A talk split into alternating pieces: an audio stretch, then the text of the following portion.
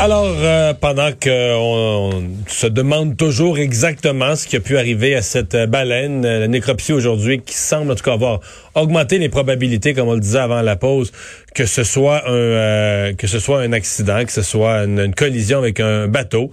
on va discuter avec Richard Sears, il est fondateur et directeur de la station de recherche des îles Mégans sur la base Côte-Nord.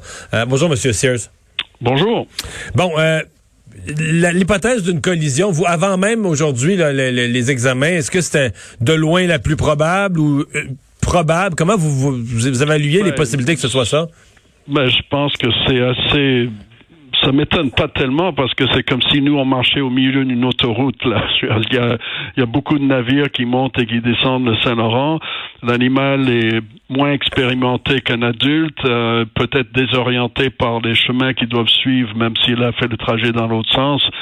Donc euh, tout ça peut euh, mmh. amener à penser qu'une collision avec un navire n'est pas n'est pas c'est assez probable. Pour les experts aujourd'hui, parce qu'évidemment, une des choses qu'on évalue, c'est ce qu'il y avait des, des conditions de, de, de maladie sous-jacente, là.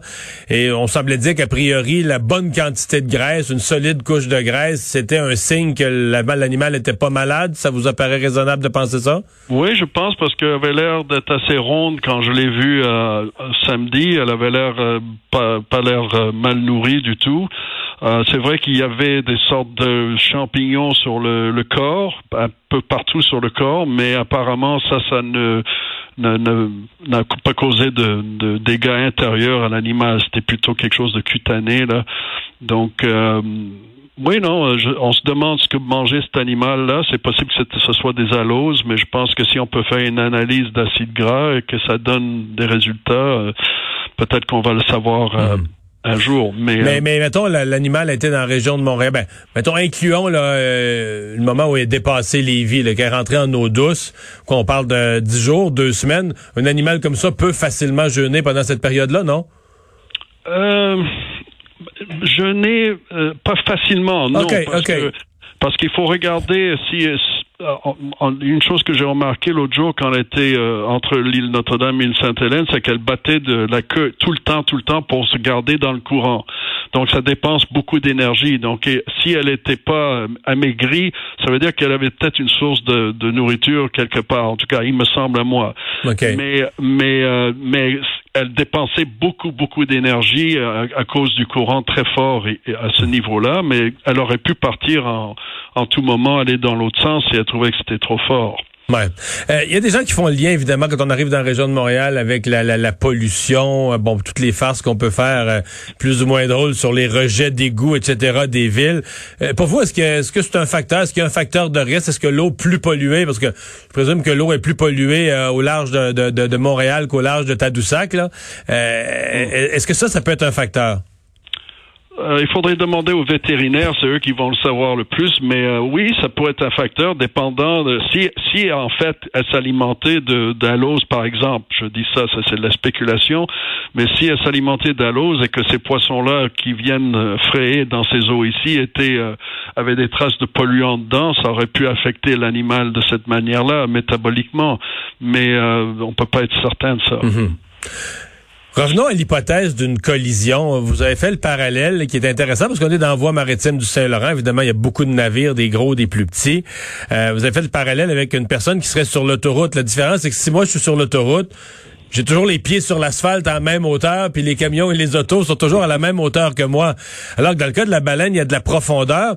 Est-ce que, la, mettons, sur, sur 24 heures, euh, jusqu'à quel point la baleine passe beaucoup de temps vraiment à la surface de l'eau, dans la zone, mettons, où la, la coque d'un navire puisse descendre, versus le temps où elle vit plus en profondeur? Mais ça dépend de combien le navire est chargé, parce que des fois, il y a des navires qui peuvent aller euh, très proche du fond ici. Hein? Donc, euh, si elle avait besoin de, de manœuvrer, euh, peut-être qu'elle n'avait pas beaucoup de champ de manœuvre entre le, le, bon, bas de, fond de la coque et puis le, le fond de, de, du Saint-Laurent.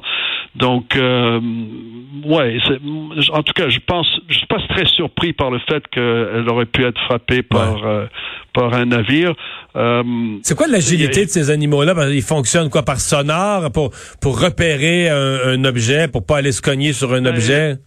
si elle était en surface, elle, c'est un peu comme si nous, on était dans un champ et il y avait une corde à linge. Hein. On, des fois, notre vision en deux dimensions, on la voit pas aussi bien que si on est en dessous ou au-dessus, right? Donc, euh, si l'animal euh, approchait d'en dessous vers la surface vers un navire, peut-être qu'elle aurait pu, euh, euh, avec le son, déterminer plus facilement où était le, navire. Mais il y a toutes sortes de, raisons pour lesquelles elle aurait pu se faire frapper. Et ça aurait pu être tout, simplement que l'animal était désorienté, qu'elle était faible, qu'elle était un peu paniquée. On ne sait pas. Mais euh, euh, tout, ça, ça peut jouer euh, dans, dans ces cas-là. Puis ça ne veut pas dire que des adultes ne se font pas frapper parfois dans le dans le golfe du Saint-Laurent ou dans d'autres parties du monde, hein, ça arrive. Mais au large, est-ce que en général les baleines se tiennent très loin des navires, et naturellement vont les côtoyer de très loin, alors que là à Montréal, évidemment, le le, le, le, le canal maritime est beaucoup plus serré. Mais est-ce qu'en général, s'ils s'en éloignent beaucoup naturellement dans l'estuaire, dans le golfe du Saint-Laurent? Ben, des fois, pour ces animaux-là, c'est difficile d'éviter des navires. Parce que, par exemple, si je regarde des rocales bleus qui s'alimentent le long de la Gaspésie, il y a des fois des navires qui longent la Gaspésie euh, côté tourisme, bateau croisière euh, et d'autres comme ça, qui peuvent euh, passer directement dans un endroit où il y a des densités assez élevées. Donc, si un, si un animal fait pas attention à ce moment-là, il pourrait se faire happer. en général, les animaux vont essayer d'éviter les, les bateaux, les navires, euh, ceci dit, euh, on sait qu'en pneumatique, des fois, quand on travaille, il y a des bosse, cette espèce-là en particulier, qui vient inspecter les bateaux. Ils ont l'air d'être curieux de, de ce que c'est, mais ça, c'est pas quand on bouge, c'est quand on est arrêté, puis que peut-être le moteur est toujours en marche ou bien éteint, mais ils viennent, ils se permettent de venir euh, jeter un coup d'œil. Pour ce qui est des autres espèces, rocales communs, rocales bleues, ils sont en général laissez-moi tranquille, je passe puis je fais mes affaires. Donc, ils n'ont pas cette curiosité là, de s'approcher d'un objet bizarre. Là. Moins, moins. Que les, les sont assez connus pour ça euh, à travers le monde. Le médecin euh, vétérinaire qui a fait l'autopsie, qui a pratiqué la, la, nécropsie, euh, mentionnait que, bon, évidemment, c'est négatif et malheureux le fait qu'un jeune individu comme ça soit égaré et, bon, décédé par la suite. Mais il disait c'est quand même le, c'est la résultante de quelque chose de plus positif. Il disait autrefois euh, il y avait rareté là, les rocales communs, il en restait très peu. On était inquiet pour l'espèce euh, parce qu'il y a eu des mesures de protection. Il y en a beaucoup plus aujourd'hui. Évidemment sur une population beaucoup plus grande, euh, ben le risque qu'un individu s'égare, ça est beaucoup plus grand aussi. ça vous apparaît ça vous apparaît un portrait réel Stéphane, ça? Stéphane Lair a très raison. c'est que le nombre de moi les premières années que j'étais à Mingan, je voyais peut-être deux à six bosse pendant l'été ou pendant une journée pendant l'été, mais maintenant on peut voir des dizaines. Euh, il y avait un moment l'année dernière où je traversais entre Matane et cette île, puis je suis tombé sur un groupe de 55, 60 bosse dans un groupe. Euh, donc oui, et puis on a vu par exemple, si on prend l'exemple au large de New York, la ville de New York, euh, New York Bight qu'on appelle en anglais, il y a tout un jeune groupe de rock à la bosse qui s'est établi là depuis euh, plusieurs décennies. Et maintenant, il y a même des rock à la bosse qui montent dans le, East River euh, pour s'alimenter sur des poissons. Donc, euh, quand ils vont essayer de trouver une autre place parce qu'ils ne compétitionnent pas aussi bien vis-à-vis les adultes qui sont déjà établis, et donc ils vont s'éparpiller. Et c'est ce qu'on voit maintenant dans le Saint-Laurent. Je dire, à Tadoussac, dans le passé, il y avait quelques adultes qui passaient, quelques jeunes de temps en temps. L'année dernière, je pense qu'ils ont eu une trentaine de roquelabos dans cette euh, région-là. Euh, or, on ne voyait pas ça il y a 10, 15 hmm. euh, années. Donc, et ça, c'est avec une augmentation de la population. Donc, il y a des cohortes de jeunes de différents âges qui essayent de trouver une niche pour pouvoir s'alimenter. Ouais. Donc c'est pas un hasard. Je fais de la promotion touristique pour votre région là, mais c'est pas un hasard si dans l'est du Québec euh, on dit que c'est parmi les croisières. Parce que moi j'ai fait des croisières aux baleines à plusieurs endroits. Je l'ai fait à Tadoussac, je l'ai fait à Rivière-du-Loup, je l'ai fait dans le Saint-Laurent, mais j'en ai fait ailleurs. savez-vous quoi? Ailleurs, j'ai jamais vu, c'est pas une farce, j'ai jamais vu une baleine.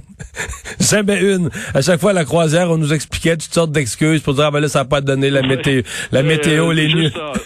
en parallèle à ce que vous dites, l'autre jour, quand j'étais à quai de l'horloge, il y avait plusieurs personnes qui ont dit, j'ai payé le gros prix pour aller à Tadoussac. Ah, ben là. Comme ça, Mais, mais, dans le Saint-Laurent, sérieusement, euh, on, en voit des baleines. À moins d'être vraiment malchanceux, mais j'ai presque pas d'expérience d'avoir entendu. Des fois, on en voit plus, des fois, on va voir plus des belugas, moins de grosses baleines on en voit. Ouais. C'est la nature, hein. C'est pas un clicker sur la télévision. Hein. On peut pas déterminer quand ils vont être là, qu'est-ce qu'ils s'ils vont faire euh, des sauts ou euh, quoi que ce soit. Ça, ça, ça, dépend des animaux puis de la journée. Mais l'endroit où il y a peut-être le plus de rock à la bosse que j'ai vu dans le Saint-Laurent, c'est euh, entre Vieux-Fort et puis Blanc-Sablon sur la basse côte nord. Ah oui? Où j'ai des journées de 250 rock à la bosse dans une journée. Un petit peu plus loin que Tadoussac pour le Montréalais moyen, par exemple, pour aller en oui, tourisme. Exactement, mais c'est peut-être une bonne chose pour ces animaux, oui. ah, yeah, ça c'est bien dit. Monsieur Spears, merci, Monsieur Sears, pardon, merci de nous avoir parlé.